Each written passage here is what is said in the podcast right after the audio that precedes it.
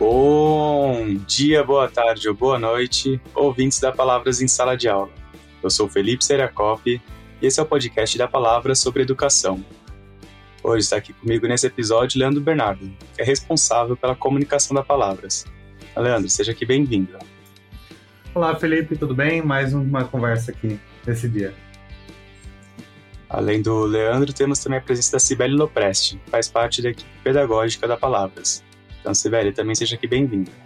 Obrigada, Felipe. Vamos, teremos uma ótima conversa hoje, eu tenho certeza.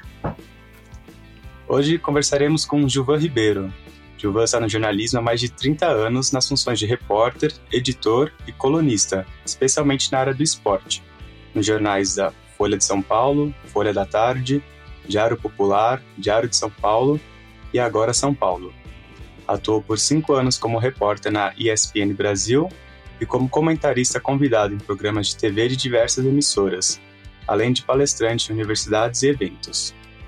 Autor da biografia Casa Grande e seus Demônios, best-seller no país em 2013, e dos livros Sócrates e Casa Grande, Uma História de Amor, de 2016, e Travessia, de 2020, que escreveu em parceria com o ex-jogador Walter Casagrande Jr. Além disso, Gilvan deu consultoria de roteiro e elaborou pautas para a minissérie Casão, um jogo sem regras, da Globoplay, lançada em 2022. Então vamos aproveitar essa oportunidade para conversar sobre a produção biográfica e o futebol para além de um simples esporte. Então, Gilvan, seja aqui bem-vindo ao Palavras em Sala de Aula. Muito obrigado, é um prazer estar aqui com vocês.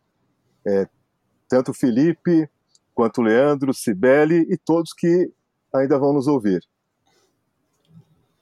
Bom, Gilvan, então para a gente estar tá dando aqui início à nossa conversa, é, você, podia, você poderia falar para a gente, né, como que você acabou entrando para o jornalismo e também como você encaminhou um pouco a sua, a sua vida para o jornalismo voltado para o esporte, né, o jornalismo esportivo. Então, se pudesse apresentar, fazer essa introdução, e é isso. Muito obrigado, a palavra é sua.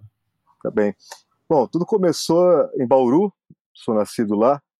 É, eu sempre tive interesse pela leitura, por livros, e peguei o final ali da, da ditadura militar, quer dizer, o final não, né? A, na minha adolescência estava no final, porque eu nasci em 1964, justamente o ano do golpe militar.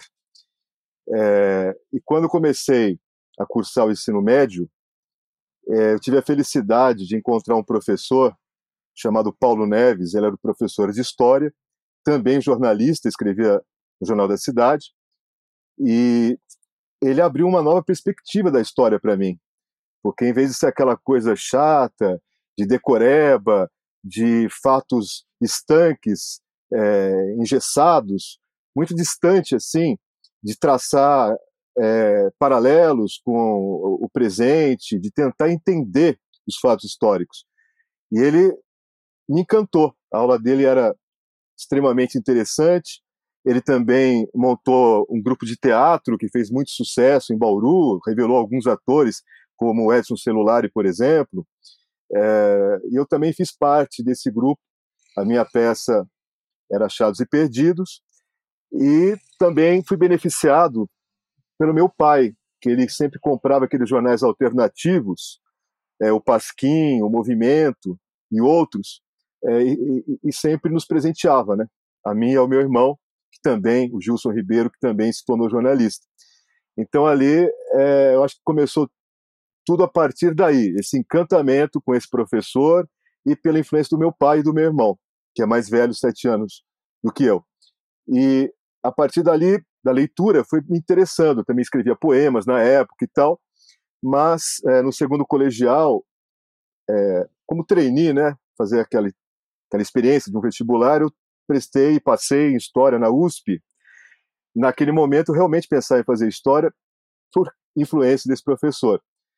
Depois, no ano seguinte, acabei optando por Psicologia, cursei um ano e meio, quando começou ali, é, ia começar a dissecação de cadáver, cheguei a ver uma cabeça aberta assim para estudar o córtex cerebral, eu vi que não dava para mim.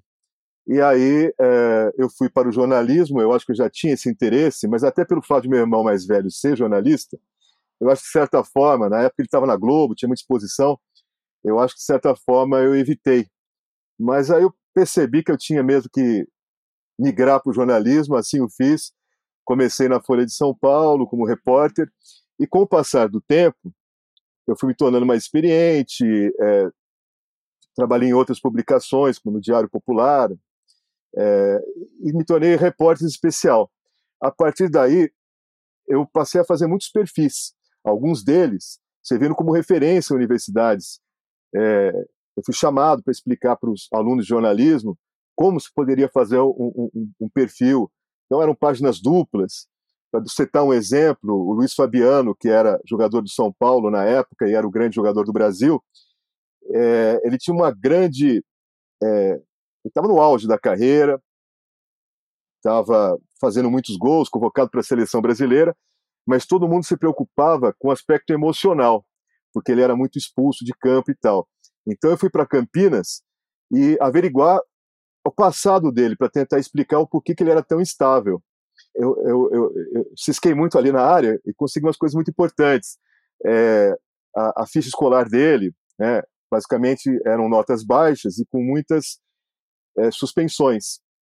E, e aí caí naquela coisa do abandono paterno. E por coincidência, o pai dele, que tinha assumido desde a, a tenridade dele, ele não conhecia o pai, pode-se falar assim, porque ele era muito pequeno quando o pai abandonou a família, reapareceu. Então deu uma história com grande apelo emocional, é, sabe, com profundidade. E eu acho que esses perfis que eu fazia na época acabaram sendo a minha escola para posteriormente fazer biografia, é, que foi, eu estrei em 2013 com a biografia do Casagrande, Casagrande e seus Demônios, que é um personagem muito rico, né? É, ele é multifacial. Além de ter sido um, um grande jogador de um clube de massa como o Corinthians, participou da democracia corintiana, que pregava a democracia, as eleições, tudo era decidido no, no clube por voto direto dos jogadores e dos funcionários. O voto do Sócrates tinha o mesmo peso do voto do presidente, o mesmo voto do, do, do, do roupeiro, do massagista, enfim, é, realmente era uma democracia. E, e aquilo era uma sinalização que era vista com, com muito cuidado ali pela ditadura militar, né? É, então tudo isso foi me marcando, foi me influenciando né, desde a minha adolescência. E os meus ídolos eram esses. Né? Eu posso dizer que eu, acho que o, Sócrates e o, e o Chico Buarque eram o, os meus maiores ídolos na época. E eu tive a felicidade de escrever mais tarde, né, e o Casagrande também, né? Então eu tive a felicidade de escrever um livro que conta a história de um dos meus ídolos, que era o Casagrande, do qual também me tornei amigo, e posteriormente Sócrates e Casagrande, uma história de amor, que é a relação deles e tudo mais. Quer dizer, eram jogadores que extrapolavam o campo, né, que tinham uma atuação política muito importante, porque o futebol tem isso, ele atinge todos os públicos. É, então é muito bacana isso, porque desde o intelectual, o acadêmico, muitos gostam de futebol, assim como aqueles que não têm estudo ou têm menos estudo. Então é muito importante é, é, de ter ídolos que passem mensagens positivas, que estimulem intelectualmente os torcedores porque eles também tinham uma intensa atuação cultural, né? Tem até a participação histórica do Sócrates do Casagrande do Vladimir num show da Rita Lee, em que eles subiram ao palco, dançaram e cantaram uma música que é, é, é tinha uma vote em mim, né? É, da, da, da, Rita Lee, mas tinha uma conexão ali é, também no momento da redemocratização, da volta das eleições, e o Corinthians, inclusive, entrava na época com uma camisa dia 15 vote, estimulando uma população que não estava acostumada com as práticas democráticas a entrarem nesse jogo, a irem votar e expressarem as suas opiniões. Gil, aproveitando esse, essa sua fala, eu queria te fazer uma pergunta que algo que é muito caro para mim, sabe? Você é corintiano, eu sou corintiana. Como é que foi trabalhar no jornal diário de grande circulação? É, com essa paixão, né? Porque você estava a serviço do jornalismo. O jornalismo esportivo, ao longo da sua atuação dentro do jornal diário, era realmente imparcial? Como é que era essa relação do torcedor, do profissional? Como é que isso, como é que isso se dá dentro do jornal diário? Como se dava e se, se mantém ou se mudou alguma prática em relação a isso? Então, é muito importante que não se deixe contaminar pela paixão clubística na hora da, de uma cobertura, né? Já tive muitos conflitos no Corinthians. Eu fui setorista, né, que é um jargão usado no jornalismo que designa aquele profissional que sempre cobre é, um, local específico. No caso, era o Corinthians, né, durante uma fase da minha carreira. Como pode ser a, a Câmara Municipal, pode ser o Palácio do Planalto, quem sempre cobre um, um local é designado setorista. E eu tive muitos conflitos ali, né? É, só para lembrar alguns, por exemplo, é, é uma vez o Palmeiras é, pagou, Corinthians já estava desclassificado, e, e, ele pagou é, os jogadores do Corinthians como um estímulo para ganhar o jogo. Ele dependia que o Corinthians ganhasse aquele jogo para classificar o Palmeiras. E aquilo era foi feito evidentemente de uma maneira sigilosa, né? Completamente era um segredo.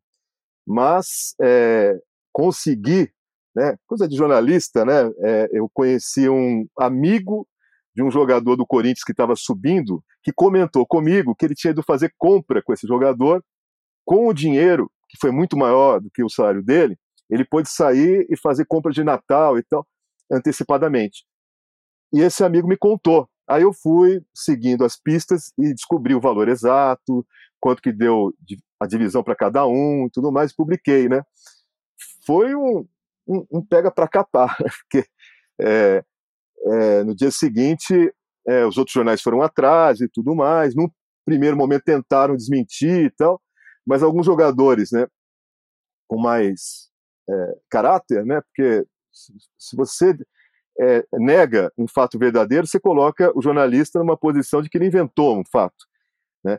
E, e aí alguns é, reconheceram, olha, é, ele fez o papel dele, é, não gostaríamos que tivesse vazado a informação, mas é verdade. Em várias outras situações, fatos como esse aconteceram, a, a ponto de eu torcer contra o Corinthians numa final de campeonato, por exemplo, né? É, por quê? Era uma final contra o São Paulo, é, São Paulo do Raí e tudo mais. É, seria o primeiro título assim do Raí e tal. E eu tinha feito uma entrevista que eu coloquei na apresentação do jogo com o Raí, que era o grande jogador da época, né, quando explodiu mesmo. E uh, eu guardei, né, porque ele falou assim que eu perguntei, né, essa questão da pressão do Sócrates. Ele sofreu muito com isso. É, o Sócrates, capitão da seleção de 82, um craque, e o Raí tentando ali, irmão do Sócrates, tentando é, conseguir também o seu lugar, o seu reconhecimento. E aí eu perguntei sobre isso, toquei ali na ferida, e ele é, confessou que ele estava fazendo terapia, não só por causa disso, mas o, o que o motivou a começar era lidar com esse tipo de pressão. E aí eu falei, quando vai ser sua alta? Né? É, levantei a bola para ele cortar, né? Ele chutar. E ele falou, a, a, minha alta vai ser com a conquista do título, meu primeiro título agora e tal. Então, naquele momento, para mim era importante ter uma matéria e tal. E eu tinha, de, for, exclusiva. Ninguém ia ter isso no dia seguinte, não ia dar tempo de entrevistá-lo. Eu até falei com ele na, no, no, gramado, mas o que aconteceu? Houve invasão da torcida do São Paulo comemorando, aí aquela coisa, sem camisa, jogando água no outro, eh, não dá para ter uma, uma conversa mais profunda.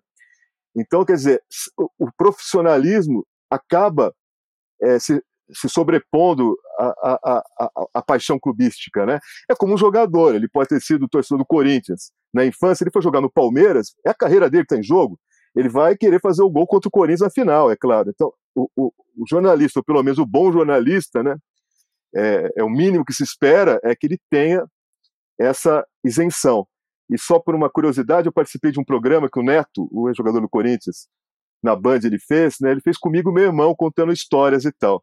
E dado momento ele falou assim, né? Olha, eu, eu amo esses dois. o programa era só com nós dois. Eu amo esses dois, mas amo mais o Gilson. O porquê? Porque o era de televisão, uma coisa mais de entretenimento, assim. Então, ele, meu irmão tem um texto poético e tal, e que é muito bacana, mas é, uma, é um texto para televisão e tal, né? Então, é, é, e eu já, às vezes, vinha com matérias que eram mais é, difíceis para eles, eram matérias que incomodavam mais. Mas é assim que funciona.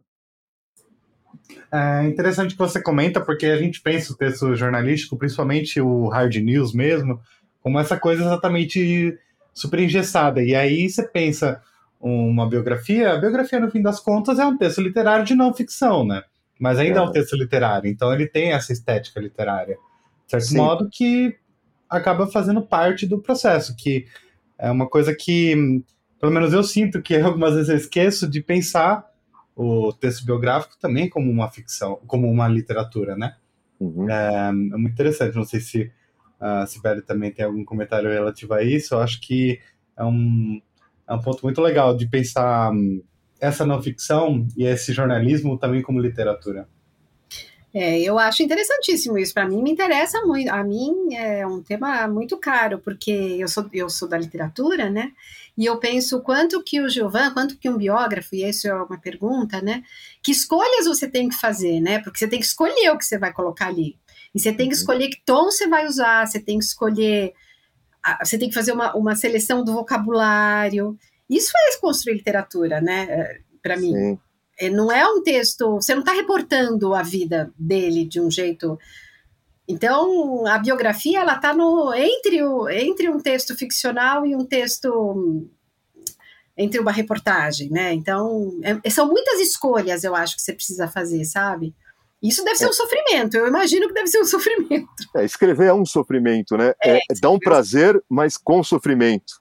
Uhum. É, é, até você terminar a obra é, é, é, sempre um desafio. Você acaba um capítulo, se você achou que ficou bom, dá aquela sensação de êxtase, mas você tem que começar o outro. E aí você tem que pensar como eu vou começar o outro. Tem que ter um início que pegue, né, que prenda o leitor à leitura. É, tem que de se tomar cuidado né, de se distinguir a ficção do jornalismo literário, porque não é ficção. É, agora você tem a liberdade de reconstituir os fatos. Então, por exemplo, uh, teve coisas que eu vi, né? Por exemplo, eu, eu cito quando o Casagrande estava no auge, ele quase morreu com o problema da dependência química. Eu fui à casa dele, ele estava magro, esquálido. Parece exagero, mas não era. Assim, é, o, as maçãs do rosto saltadas, muito magro. E aí eu percebi que ele usava o cinto, ele tinha feito cinto, uh, furos adicionais com a faca, porque os furos normais do cinto ele chegou no último e já não pegava mais de tão mal que ele estava. Então, algumas coisas eu vi e pude contar com dando essa dramaticidade. Agora, outras, é, eu, durante as entrevistas, eu fiquei sabendo, tanto com ele, como com familiares, com amigos e tal. Conversando com várias fontes, você vai cruzando as informações. Ah, a Cibele me falou uma coisa, o Leandro e o Felipe contaram praticamente da mesma forma. Isso te dá a condição de recriar aquela cena que você não viu, porque você vai pegando os detalhes e tal, e você conta como se estivesse vendo, e pode até se dar, se dar liberdade de recriar diálogos e até pensamentos e sensações. Eu, por exemplo, abro o Casa Grande e seus demônios é, com os demônios já atormentando ele na casa, ele desesperado convivendo com os demônios. Poderia ter começado, ele nasceu não sei quando, entendeu, na penha, é, ficaria, se fosse cronológico, não teria o mesmo apelo, não teria a, mesma graça na leitura.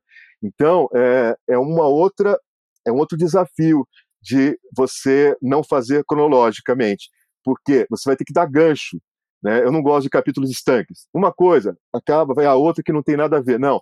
O final de cada é, capítulo, eu gosto que já prepare a entrada do outro, deixa ali um, um anzol, sabe? Para o leitor, acabou aquele, poxa, vou querer ver o segundo. E com uma certa, é, às vezes, é, são, é, como eu posso dizer, não são lineares, né?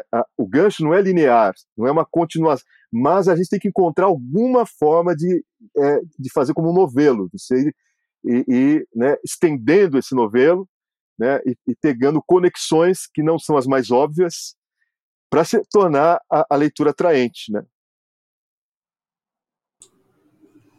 Bom, nós chegamos aqui ao final desse nosso primeiro bloco. No próximo bloco, vamos conversar sobre o impacto do futebol para a sociedade.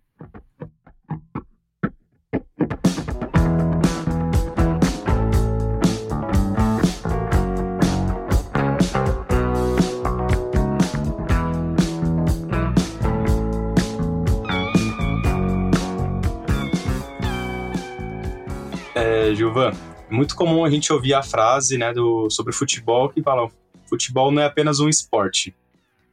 É, com base na sua experiência, né, o que você já viveu, que você já trabalhou, é, para você, o futebol é apenas um esporte ou tem muitos significados além do, do dentro do, do campo e da quadra? É muito mais do que um esporte. Futebol, ele transcende, né? Porque ele, ele é uma representação da vida até. Tem tudo ali dentro. É, a, a, a, as disputas, a glória, o fracasso, é, o racismo, é, tudo o que temos na sociedade se reflete no futebol. Hoje em dia a gente vive uma sociedade muito voltada para si mesma, o indivíduo voltado para si mesmo, é, ostentação, né, tem pouca preocupação com o outro, com a sociedade de uma maneira geral. Ainda temos alguns, né? Tem o Richarlison, tem o Paulinho, está no Atlético Mineiro agora. Alguns jogadores, eles é, têm essa preocupação social e entendem que o futebol pode, inclusive, ajudar a transformação.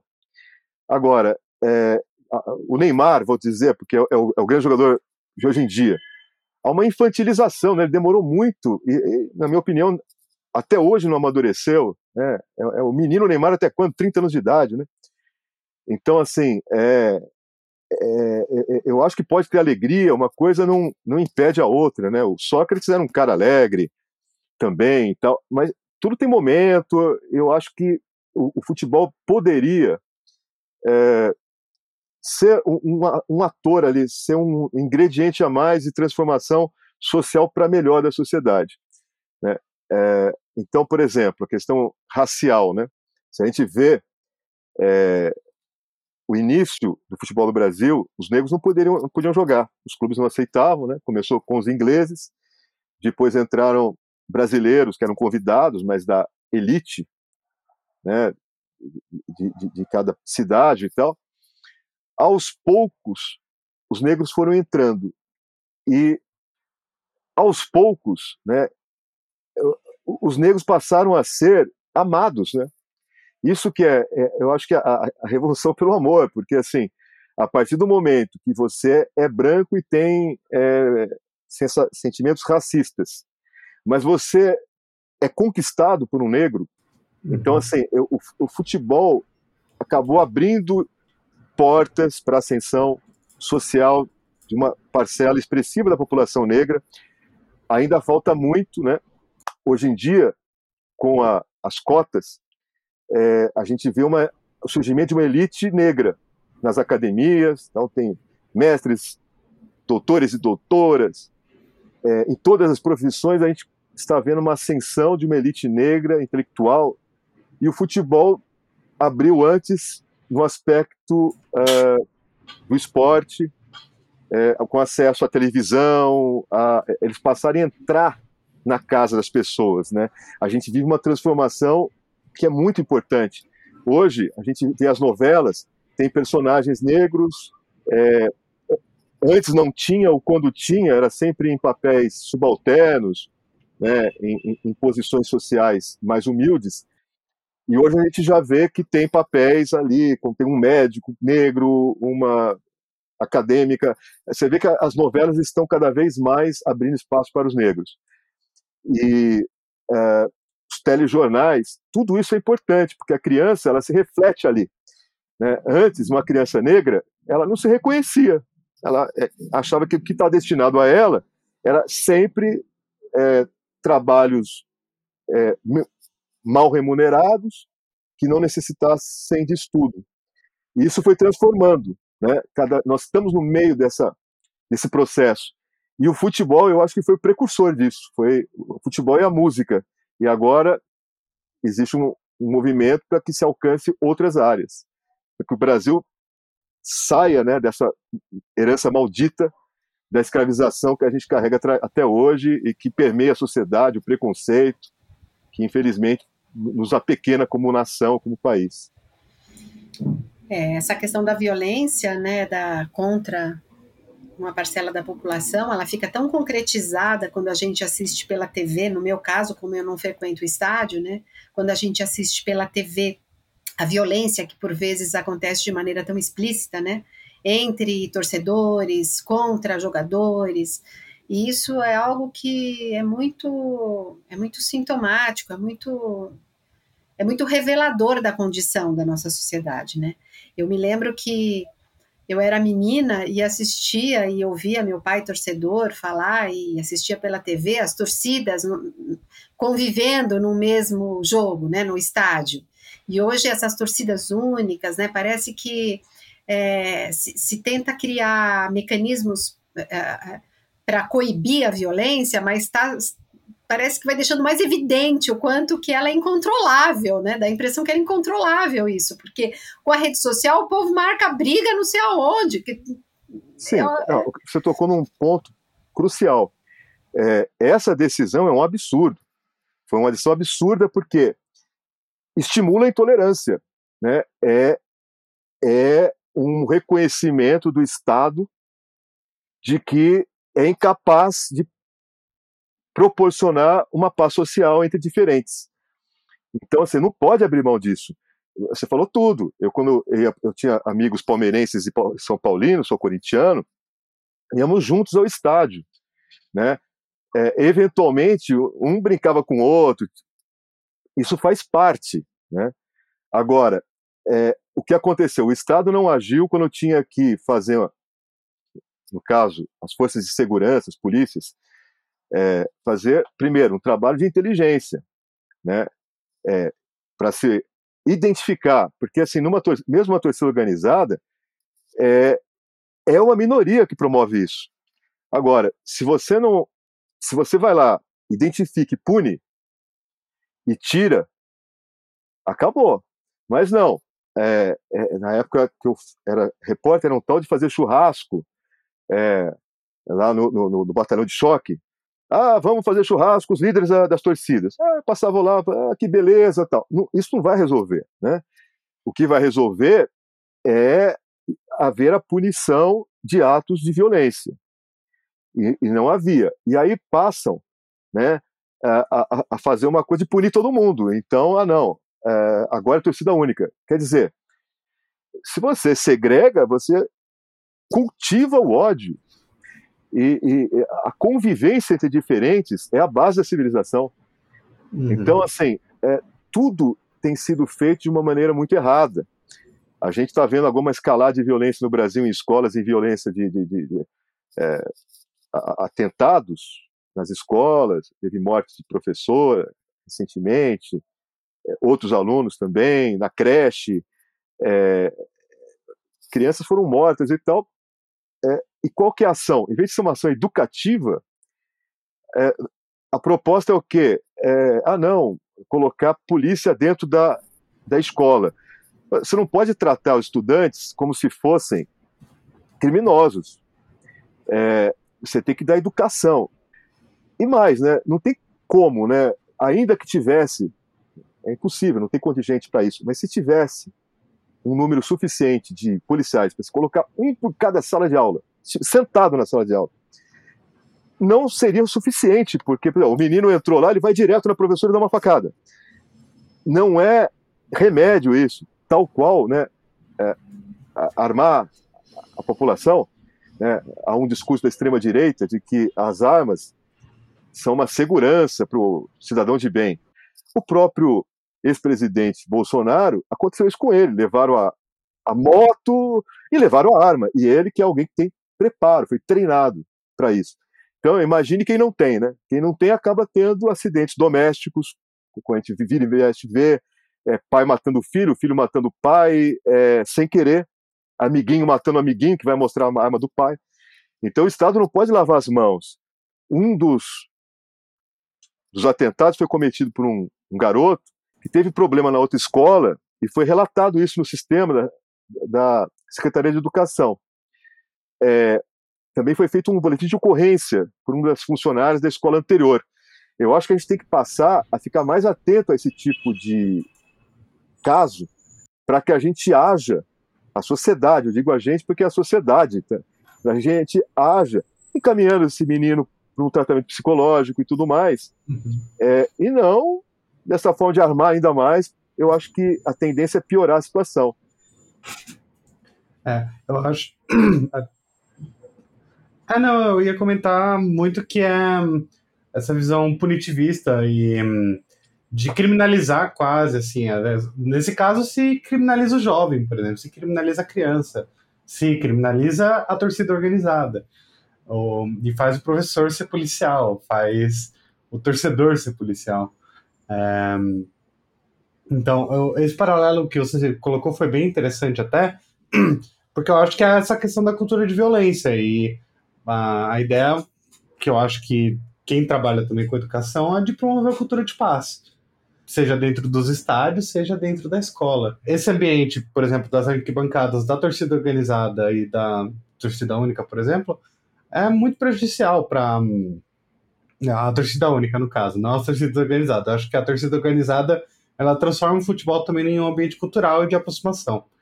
Um, porque vai muito além do, do jogo, né? Se você pensar o canto das torcidas, por exemplo, enfim, é, um, é uma coisa fabulosa, assim, de se ver, de se ouvir. Um, e é um, tem um poder, assim, gigantesco. Sim, o Sócrates, que tinha esse pensamento, que de usar a torcida organizada para se fazer essa revolução no país. Uma revolução não armada, uma revolução social, de cultural, né? Porque, assim, e a maior prova de que ele está certo, né, é que a gente viu agora, durante a pandemia, as torcidas organizadas se cotizaram, eles arrecadaram alimentos, distribuíram uma parcela da população que ficou sem emprego, né, principalmente quem, quem tem é, atividades informais, e as torcidas organizadas tiveram um papel relevante nesse sentido. É, como também na defesa da democracia também. É, é, quando essa tentativa de atos golpistas, as torcidas organizadas se colocaram a favor da democracia, chegaram a, a, a abrir ali a, a, vias que tinham sido fechadas com a conivência da Polícia Rodoviária Federal, né? Então, é, assim, tudo requer educação. Eu acho que tudo passa pela educação. Sabe? É tudo uma questão de a gente investir na educação e na cultura. Né? É, então, assim, a gente tem muito a conquistar nesse aspecto. E você não vai esperar que na escola seja um ambiente absolutamente de paz se o entorno todo está pegando fogo. Né? Uma violência terrível, violência do Estado, violência policial. Não, é, eu acho que a sociedade tem que realmente passar a investir em educação e cultura, que é a única forma de se obter uma sociedade mais justa e equilibrada e pacífica, né? E dialogando um pouco com tudo aqui que a gente está conversando também, dessa questão da, da educação dentro do esporte, sim, da, da cultura, é, tem outra pessoa também que eu acho que é muito importante, a gente está trazendo também, que é uma liderança, né, que é a Marta, né? Ela, na Copa do Mundo, ela, ela usou aquela, a chuteira sem patrocínio, defendendo a igualdade salarial, é, se tornou embaixadora da ONU também. É, então ela também está ela é uma figura, né, que ela traz muita importância, principalmente para a questão do, do lado feminino, né, que também é, é outra, tem outra, outra história, uma exclusão dentro do esporte, dentro da sociedade, e ela é uma pessoa que sempre tenta trazer essa visibilidade, né, e, inclusive até legal ressaltar aqui que esse ano a gente vai ter a Copa do Mundo Feminina também, né, em, em julho, é, que, e acho que estão tendo mudanças né, no, no Brasil, no mundo, acho que, se não me engano, nos Estados Unidos, os jogos femininos, eles, é, futebol feminino, eles lotam os estádios, aqui no Brasil, recentemente, a gente teve um recorde de público também na final entre Inter e Corinthians, né, que foram mais, mais de 33 mil pessoas, então é um movimento assim que também está crescendo, né, e que precisa também ter esse espaço, é, como agora os jogos, uhum. a Sport TV também está transmitindo, outros canais estão transmitindo, então é muito, muito bom ver que essas lutas, elas, elas são uma longa caminhada, mas que elas vão ter frutos também, né, então se não fosse talvez a Marta e pessoas antes dela também que influenciaram, é, a gente poderia estar num, em outro patamar ainda, né? É mais é, atrasado ainda, então é sempre importante também lembrar desse outro lado também. Né? Sim. Sim. Pode falar, desculpa. Imagina. Essas precursoras têm uma importância muito grande, né? Houve outras antes da Marta, mas a que a Marta, pelo nível que ela conseguiu alcançar e atingir e nos encantar, ela quebrou muitos paradigmas, porque aquele preconceito de que mulher não joga futebol tão bem, como se não pudesse ter ser um espetáculo vendável para televisão, né, se alguma coisa tem um apelo de torcida, pelo nível que ela chegou, ela quebrou isso, porque ela é uma jogadora espetacular. Além disso, ela tem essa coragem de defender bandeiras contra qualquer tipo de discriminação, tanto racial como de gênero. Né? É, é, é então, assim, essas pessoas fazem o mundo mudar. E a partir dela, outras surgiram. Você vê hoje vários times que jogam muito bem. Atualmente, o melhor time é o Corinthians, né, que tem ganhado, a, é, tem ganhado todos os títulos aí, o Corinthians, né? E jogam um, um futebol de primeiro nível. É muito bonito ver o time do Corinthians. Eu, pessoalmente, prefiro ver o time feminino do Corinthians a ver o time eh, masculino atualmente. Lá, né? Acho que é um consenso quase aqui, provavelmente. É, e, você vê que outros times, o Palmeiras já está com um time bacana, então outros times, quando estão percebendo que tem um mercado ali, né, que é, o mundo é movido pelo mercado, né? Uhum. né? É, é, por isso que eles estão investindo, porque viram que tem um filão ali. É e aí já vão surgindo outros times e tal, isso vai aumentar a competitividade, aumentando o público, a televisão passa a pagar cotas maiores, pronto, a gente já abriu um espaço que muitas meninas da periferia vão poder aproveitar também ali, né? E chegar a uma condição ao estrelato. Bom, então chegamos aqui ao final desse nosso segundo bloco. Nosso terceiro e último bloco, vamos conversar sobre o futebol pensando dentro do ambiente escolar. Você está ouvindo o podcast Palavras em Sala de Aula, uma produção da Palavras Projetos Editoriais. Bom, para começar aqui esse nosso último bloco, eu queria só trazer um, um relato meu mesmo. É, é, um modo que o professor meu é, abordou, eu não, lembro agora qual conflito, mas é, foi tratando de um panorama geral da Europa. Ele começou a mostrar as rivalidades dentro de cada país, é, pensando no esporte. Então, tal time é rival desse, esse é contra esse. E de vez em quando a gente sempre vê umas notícias na internet, né, que chega de jogadores que, por exemplo, fazem gestos ao comemorar gol, que são muitas vezes é, tem essa, essa questão é, geográfica né, presente. Então, tem muitos assuntos do futebol que a gente acaba não percebendo, né? E que envolve muitas questões é, sociais, mundiais mesmo, né? Então, queria até fazer uma pergunta, assim, para você, Gilvan, se algum momento, assim, se é, agora que a gente tá falando sobre essa questão da educação, tudo, você como um autor, é, se já se interessou, se tem algum pensamento assim em buscar também é, trazer essa questão mais do, do futebol, envolvendo um pouco essa questão da educação, né? Então, é óbvio que esse não é exatamente o seu foco, mas seria algo a se pensar. Então, se, se já passou por você é, é, é escrever algo relacionando o esporte e a educação.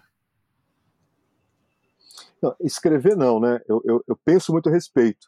É, porque escrever é, envolve muita coisa, né? De, de, de, você escolher um tema para um livro, né?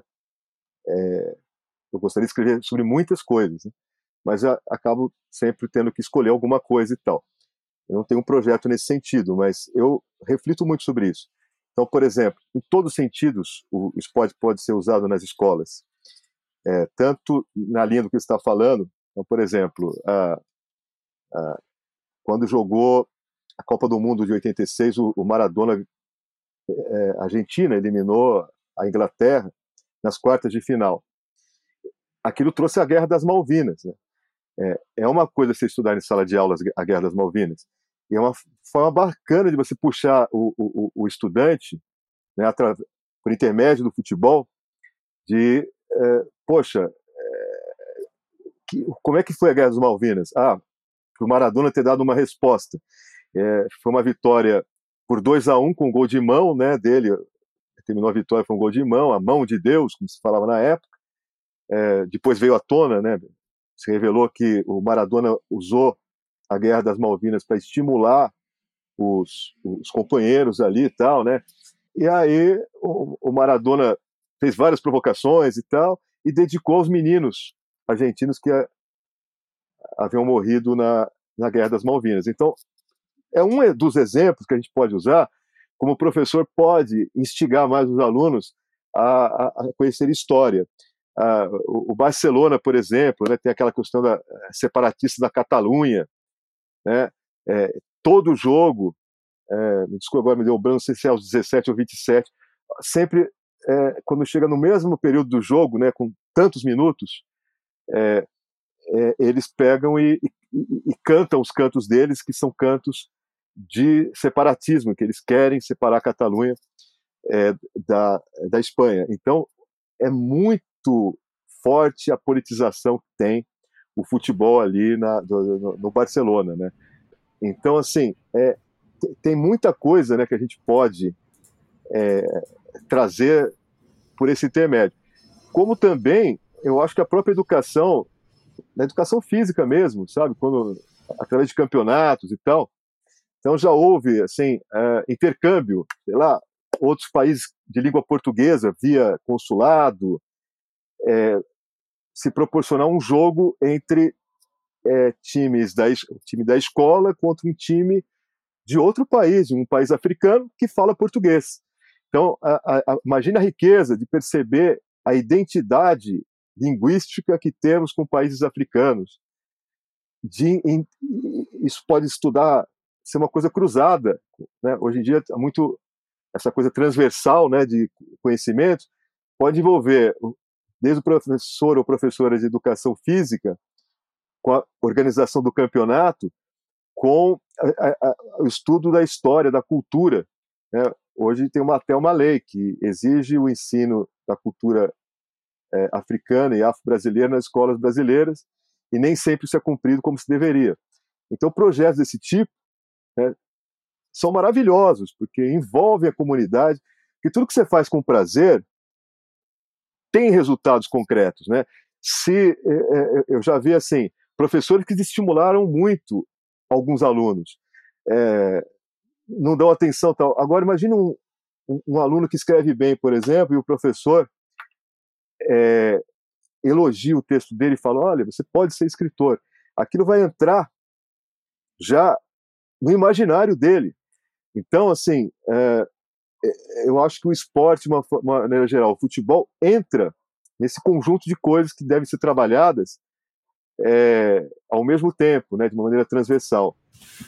E, por exemplo, o, o, fato de eu ter aquele professor que eu citei lá, imagina, ele transformou minha vida, realmente, né? É, ele deu um norte. Eu gosto sempre de citá-lo, de agradecê-lo toda vez que eu, eu tenho possibilidade durante uma entrevista. Então, por isso, porque, poxa, imagine se não fosse ele, talvez eu fosse um outro ser humano. Eu não seria o que sou hoje. Então, acho que os professores têm que sabe? Sair um pouco ali só do quadrado, da grade curricular e pensar em, em ações que cativem os alunos, que estimule a autoestima desses alunos. Isso pode ser feito através da cultura, da música e, e do esporte, do futebol. É, Gil, eu queria é, falar um pouco sobre isso que você está dizendo agora, comentando que a gente que circula muito em escolas, inclusive em muitas escolas públicas no interior desse país, eu como, como, como trabalho na educação já há algum tempo, tenho a oportunidade de visitar muitas escolas em muitos lugares do Brasil, em São Paulo especialmente porque estou aqui, mas já fui para muitos, muitos outros estados, sabe? É uma coisa impressionante a força que o professor tem. É uma coisa impressionante o quanto esse professor não desiste do aluno sabe? O problema é que faz parte. É, tem, tem um conjunto de situações e de fatores que levam a, a quem não está dentro da sala de aula, a quem vê a escola de fora, achando que o professor é aquele que fica muito cansado, que desiste, que uh, a escola pública, infelizmente, existe uma crença de que o uma crença que, que contaminou muito né, o pensamento, o senso comum, de que o aluno da escola pública não vai conseguir, não vai chegar, mas o professor não desiste. O professor não desiste. O que precisa acontecer, eu, na minha opinião, pelo que eu assisto, é que esse professor ele está lutando muito sozinho. Ele está lutando ali com o seu gestor. A gente precisa ter um trabalho de formação de professor para que ele consiga agir de maneira mais coletiva, para que ele tenha apoio, para que ele possa chegar nesse aluno e ter o que oferecer. Porque o professor não desiste do aluno, mas às vezes ele não tem muito o que oferecer. Porque a gente tem todo um. A gente, a gente tem um problema da formação, né? Ele vem de, nem sempre vem de uma universidade de qualidade. Então, é preciso que a gente tenha muito firme que essas ações no esporte pode ser uma quadrinha toda ferrada, toda azarada, toda esburacada, mas tem uma programação para aquela quadra, sabe? É, é, claro, existem profissionais bons e ruins em qualquer área, né? Não vou dizer que a educação 100%, né? Não, porque isso é, isso é humano. Mas é, são, são vitoriosos, são heróicos. Heróis. São heróis. São mim, os professores são heróis, são heróis, e precisam ser mais valorizados pelo país, né? É, Tanto salarialmente, como também em questão de reconhecimento, né, do papel deles. Porque, assim, o que a gente viu principalmente nos últimos anos no Brasil foi o, o professor ser colocado como um adversário. É, é, com, com, com, delírios. Vamos, ah, não, porque o, o a, a, questão do gênero, de, de, de, de é, o doutrinador, de gênero. É, o doutrinador, o professor doutrinador, doutrinador. É, então, dizer, não corresponde à realidade e coloca o professor numa posição quase que criminosa, né? que, alguém que precisa ser observado, abriram canais de, de denúncia. Então, assim, isso lembra muito a ditadura, né? Então, assim, é, é, eu acho que tem que passar por uma valorização do professor que são heróis, como você falou, tem bons e maus profissionais, mas eu acredito que a maioria seja assim, até pelo fato de que eles terem escolhido essa profissão, né? Porque poderia ter esco escolher uma profissão que pague mais, por exemplo, e tal. Hoje em dia é, a gente vive uma sociedade absolutamente é, é, de, de, de, valorização do, do, do, poder econômico, né, de, de, o status da pessoa se determina pelo quanto ela ganha. Então, então para a pessoa ter seguido o magistério, né, já é um, uma indicação de que ela tem um ideal, que ela tem um objetivo a cumprir. É aquilo que a gente costuma falar, né? É, quando alguém está doente, procura um médico, né? Quando alguém tem um problema financeiro, procura um especialista da área. Quem é da educação? Quando se o problema está na área da educação, quem tem que ser ouvido é o professor, é o gestor da escola. Então, assim, é, é dar o apoio, mas dar a voz, o, dar poder de decisão, né? Dar autonomia. Então, a gente precisa parar de discutir só nas só extramuros da escola, o que é bom para a escola, mas dar voz para aquele que está dentro da escola. Acho que essa é a questão. E quem está dentro da escola sabe que o esporte, que o futebol, que o basquete, que outros esportes, eles são ferramentas importantíssimas para que o aluno não fuja da escola. Então a gente precisa só voltar a essa dar voz para quem tem o saber a respeito de, sabe? Então acho que essa Sim. é a questão. Agora, Gil, é, uma coisa que me interessa também é perguntar para você sobre a questão do texto, né? Da, da, da, tua produção textual mesmo, da sua, do seu livro, da sua produção como biógrafo, né? E na época da divulgação do livro, eu sei que você e o, e o Casagrande circularam em muitos, em muitos lugares para falar sobre o livro. Como que foi essa recepção dos jovens, né? Desses, desses garotos que tem no futebol, uh, tem paixão por futebol, que tinha o Casagrande como ídolo, e, e, e, recebe um livro, né? Porque a gente sabe que às vezes os meninos não têm um livro em casa, às vezes, né? Assim, a gente sabe que ainda tem essa infelicidade.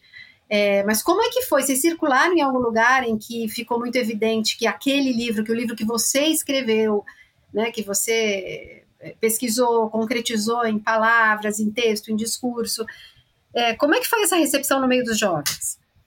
Ah, foi extraordinária, porque é como você falou, né? É, o Casa Grande, é, por ser um ídolo do futebol, hoje comentarista também tem grande exposição, primeiro na Globo, agora no Walker, portal de grande penetração e tal, é, atraiu muitos jovens, né? E às vezes famílias inteiras, porque tem uma outra questão aí que é da dependência química também, né? Então, é, é incrível como às vezes iam famílias inteiras, compravam vários exemplares, porque iam dar não sei para quem, é, é, e também é, como uma, uma, forma de apoio para quem estava passando pelo mesmo problema, né? Porque assim, o Casagrande chegou é, pode parecer lugar comum, né, o fundo do poço, mas eu acho que é a melhor imagem mesmo, porque não dá para afundar mais, sabe? Ele chegou, ele bateu lá no, no lá embaixo mesmo, sabe? É, outros estão com problema de dependência química em um estágio não tão avançado. Então, essas pessoas falam: puxa, se o Casa Grande conseguiu, eu também posso conseguir. Serve como estímulo, né? Então, uh, é, eu tive contato com muitos jovens que eu acho que talvez se fosse um outro tipo de livro não iriam. E, e para você ver como é transformador, né? Eu fui com o Casagrande é, a uma escola de periferia mesmo, sabe, é, o extremo é, da cidade de São Paulo. É, dar uma palestra, ele ia dar uma palestra sobre é, dependência química e, e, foi muito bonito porque é, esse dia eu nem falei, eu fiquei só realmente vendo e entrevistando as pessoas.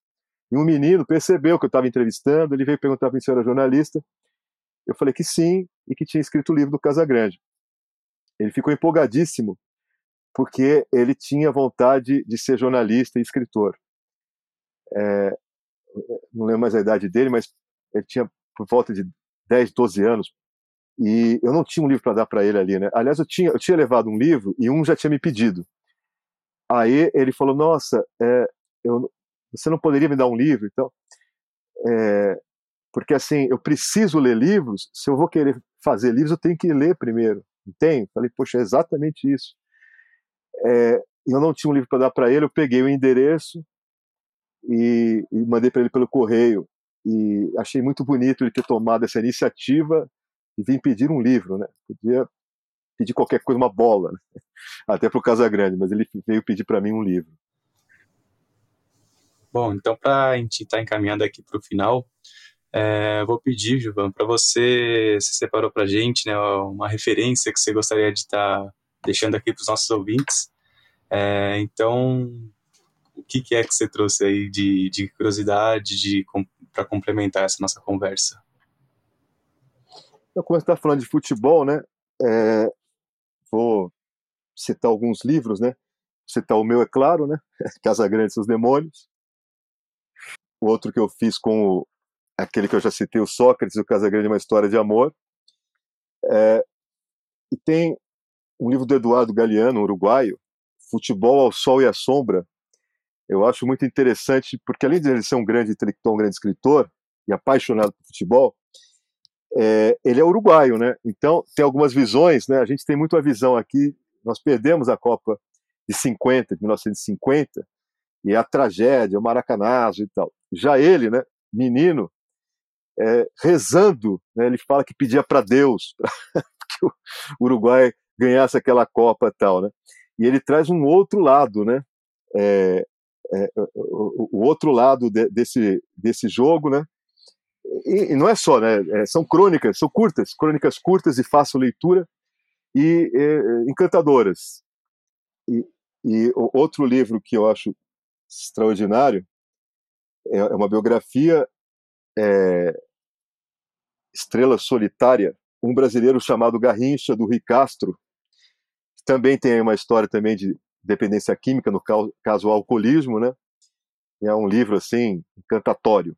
É, é, e também é, ele foi casado com a Elza Soares, então tem envolvimento dele com a música, é, vem de uma, é, uma família muito, muito, muito humilde, e de repente se depara com a glória. Então, todas essas contradições né, que o futebol proporciona, é, o livro traz, e também trazendo toda a questão política, a questão é, histórica das várias fases em que ele viveu. Né? Por último, é, O Negro no Futebol Brasileiro, do Mário Filho.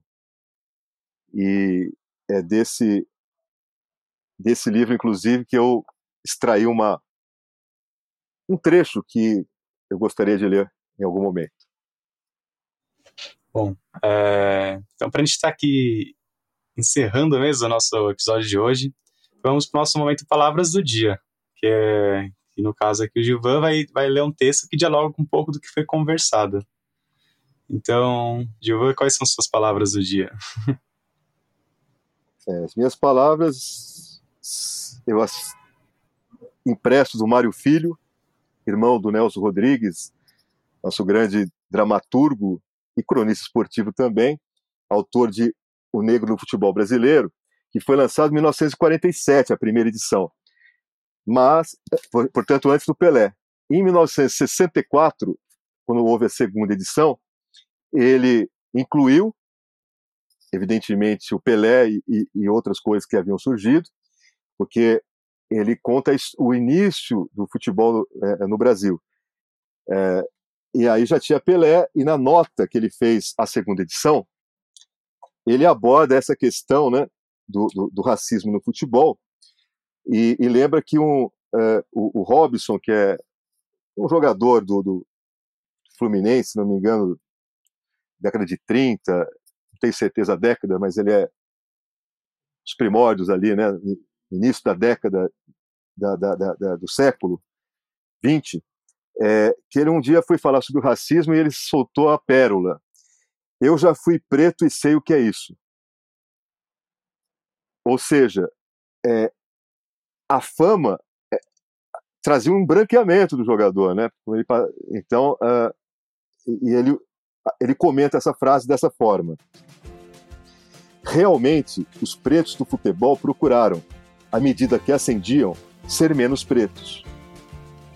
Esquecendo-se de não se lembrar, mesmo em alguns casos, que eram pretos, mandando esticar os cabelos, fazendo operações plásticas, fugindo da cor. Daí a importância de Pelé, o rei do futebol, que faz questão de ser preto, não para afrontar ninguém, mas para exaltar a mãe, o pai, a avó, o tio a família pobre de pretos que o preparou para a glória. Nenhum preto no mundo tem contribuído mais para varrer barreiras raciais do que Pelé. Tornou-se o maior ídolo do esporte mais popular da Terra. Quem bate palmas para ele, bate palmas para um preto. Por isso Pelé não mandou esticar os cabelos. É preto como pai, como a mãe, como a avó, como o tio, como os irmãos, para exaltá-los exalta o preto. Eu acho isso muito significativo e mostra como Pelé realmente teve uma atuação, embora ele não tenha feito parte de movimentos negros, não tenha é, feito uma militância, é, por ele ser um, uma, um ser tão iluminado, tão extraordinário, que todos amavam, ele fez até os brancos racistas o amarem. Então, assim, é, eu acho muito significativo isso, é, e esse reconhecimento ao Pelé contra o racismo, essa luta antirracista é, precisa ser feita, porque ele é único, é, nunca vai haver outro igual, e é o nosso eterno rei. Bom, Gilva, queria aqui agradecer demais, demais mesmo essa conversa. É, eu, como apreciador do futebol, como corintiano, foi um prazer enorme ter, ter tido esse momento aqui com você. E também queria agradecer aqui a Cibele e o Leandro, né, que estiveram aqui com a gente, né, que ajudaram toda a dinâmica, é, com as perguntas, apontamentos e é isso. Queria agradecer muito mesmo. Acho que foi uma conversa boa para quem participou e para quem vai estar escutando também. Então, muito obrigado. Ah, eu também só tenho que agradecer. Eu vou me denunciar agora que eu sou a pessoa que menos acompanha futebol da face da terra, não acompanho. Isso, mas, contudo, porém, entretanto, tudo que envolve o futebol me fascina. Eu sinto que é, é um esporte fascinante, é um, é o esporte mais famoso da Terra, o mais importante da Terra, e a gente não pode não falar sobre ele. Bem, eu tenho uma família de corintianos e, e sempre acompanhei meio que meio que de longe, né, o futebol, mas acompanho muito de perto a produção os livros do Gilvan, gosto demais da escrita do Gilvan, acho que ele tem um potencial, ele é um biógrafo realmente, na minha opinião, já a escrita dele está muito consolidada e eu só espero os novos livros chegarem agora, porque os que você já escreveu eu já li, agora precisa, preciso dos próximos. Então, é. muito feliz. Se quiser dar um spoiler aqui, o próximo vai ser sobre lá. os malês, a revolta dos malês, uma revolta escrava na Bahia em 1835. Deve ser lançado é, provavelmente em outubro deste ano de 2023. Hum, eu já estou esperando já.